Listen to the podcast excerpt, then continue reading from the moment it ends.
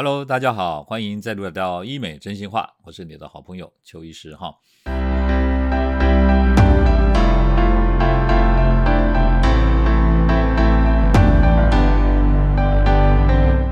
嗯，今天呢，再度要跟大家谈谈了，有一个新闻标题写说脱罩在即，妙龄女子双下巴打消脂针静心计。脱罩就是口罩嘛哈，最近呃大家解封了啊，慢慢的可以不用戴口罩了。当然，你的脸啊露出来了哈，这个时候有一些问题就会想要啊改善一下。之前口罩罩住的时候，你的脸有点肉饼脸，或者你有双下巴，哎，刚好遮住了哈，就不会看到有什么问题。可是口罩一脱下来以后，惊觉哇塞，你有双下巴，然后有婴儿肥哈，这个时候你就想要改善一点。那这个新闻标题写说打的消脂针啊，竟然心悸，哎，这个大家就想说为什么会消脂针引起心悸哈？可是，其实我觉得这个心悸的问题可能不是消脂针造成的。为什么？我先跟大家报告一下哈。你们知道消脂针哈，现在主要里面是有两种成分，一个叫 DC，一个叫 PC。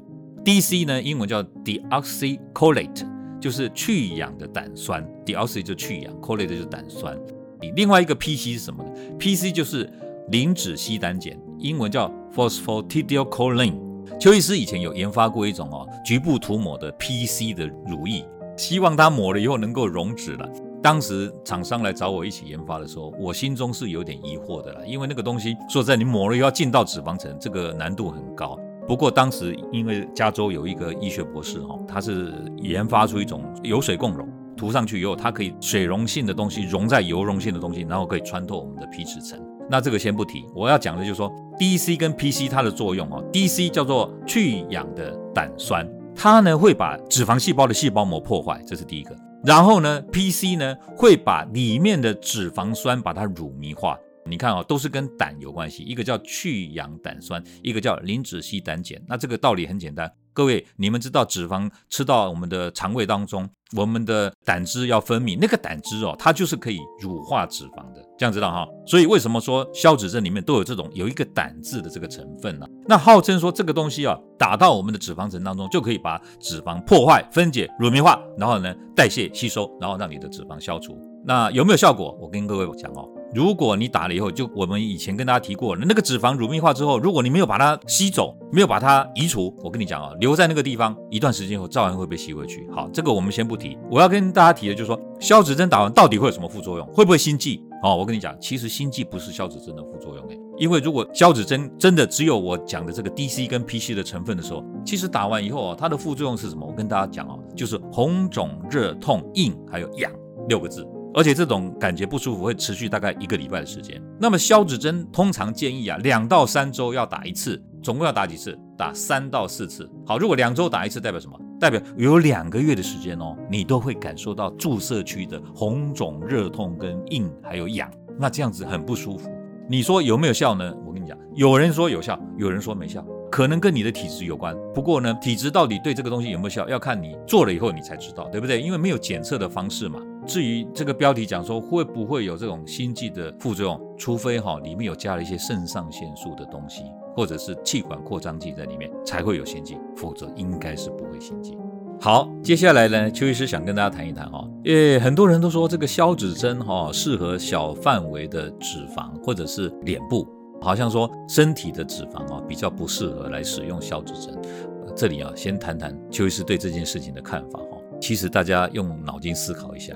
为什么说小范围适合用消脂针来消除？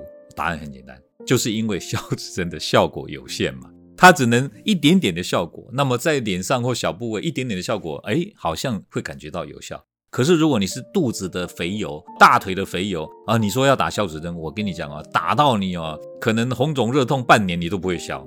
其实十几年前呢，我们就曾经用消脂针哦来治疗那个局部肥胖的客人哦。可是我坦白跟大家讲哦，因为效果有限呐，所以后来我们就渐渐的不做。因为你客人抱着很高的期望来，可是受了那么多副作用的不舒服，那之后呢，效果只有一点点，那这样的话人家不会满意的。所以后来刚好又在二零零七年，镭射溶脂上市了啊，卫福部核准镭射溶脂这个仪器，结果我们使用镭射溶脂以后，发现效果比消脂针好很多。之后我们就不再使用消脂针了。那为什么现在有一些诊所还在用消脂针呢？我想应该还是有一些需求啦，就是有一些客人他比较不能接受这种微创啊或者有侵入的，他还是想先试试看这种不侵入的。诶，其实注射消脂针也不能算不侵入嘛，因为你注射到皮下就算侵入了，只是说没有手术啦，试试看非手术的这个治疗，我不反对了。其实你可以试试看。那但是因为我们做镭射溶脂呢，一次就有明显的效果了，不用说像消脂针要打那么多次，对不对？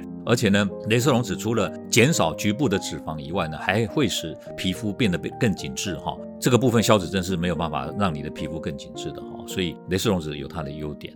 如果现在脸部或者双下巴想要这个消脂，或者让你的脸部线条轮廓更漂亮、更明显的话，其实现在用镭射溶脂做一次就可以改善这种肉饼脸跟双下巴的这样的效果，一次就可以，而且维持的时间非常久啊！镭射溶脂做完以后啊，我们看起来维持时间至少三年、五年以上。哦，有的人甚至超过五年，他都还不需要再来做一些年轻化的一些处置。提醒一下哈，镭射溶脂因为是在脸部，对不对？脸部有很多神经血管嘛，哈，所以这个应该要有有经验的医生来操作哈，才比较可以避免烫伤的风险。我们目前的经验做脸部的镭射溶脂已经超过两千个案例，没有遇到任何颜面神经受伤的这种副作用。其实镭射溶脂瘦脸哦，已经是一个很安全的治疗项目，瘦脸或瘦下巴这样子。最后呢，要跟大家谈谈了，就是如果我们想要拥有美丽的下颚线，那应该要怎么做？有没有什么专业的建议？所谓的下颚线就是下巴线哦。我们知道年轻的脸跟年老的脸哦，我们讲下脸的部分，很大的差别就是年轻的脸呢，你看它的下巴线是很 clear cut，就很明显，有一个立体的感觉。但是年老或者肥胖以后，你那个脸跟下巴会粘在一起，变成看不出那个下颚线的感觉。还有就是，如果你有双下巴，有的女生她很年轻的，可是她就有点双下巴，头一低，感觉皮跟油堆在这个下巴的地方，这样照相就会变得没有那么好看哈。这种下巴线的问题，其实主要哈不是只有下巴的问题，还包括下脸，就是脸跟下巴交界的这个地方。有的是因为油堆的太多，有的是因为皮肤太松。那这两个问题其实都可以靠镭射溶脂来改善。它除了可以溶解婴儿肥的脂肪或下巴里面的脂肪，它对于皮肤哦还有紧缩哦，就是镭射光热效应、光效应紧缩皮肤的这样的效果。基本上，第一个也要看看有没有脂肪的问题。如果脂肪堆积，那当然一定要把脂肪减少，对不对？脂肪减少呢，有可能就说皮呢，对于这个镭射光的反应呢，有的人很明显哦，可能有一些人还会觉得不够紧致。如果说还是不是很满意的时候，就必须要来做一个皮肤的紧致的拉提。那这个部分不是我们今天要讲的啦。不过就是说，如果你要有一个明显的下巴线，当然第一个脂肪堆积一定要改善，那第二个松弛一定要减轻。那松弛减轻的部分呢，传统当然就是做拉皮手术，不过那个算是比较侵入、比较范围大一点、比较大的手术。那如果现现在的话，一般人比较喜欢微创的话，就可以做一个埋线的拉提，因为它是物理性的拉提，所以肯定是有效果的，不会像说超音波拉提这样有。人一半说有效，一半说没效，哈，那这是一个状况。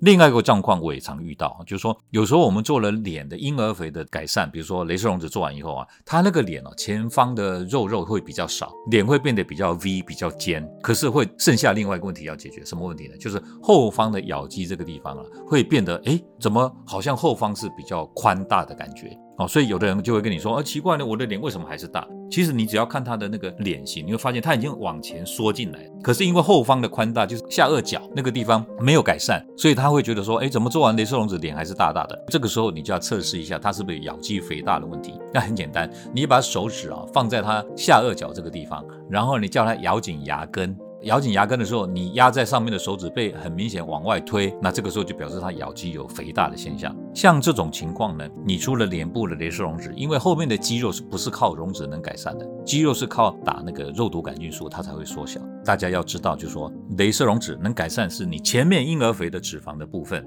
啊，如果松弛就必须再做一点拉提，啊，如果是咬肌肥厚就必须要打肉毒杆菌素让它缩小，这样子你就可以成为一个小脸美人。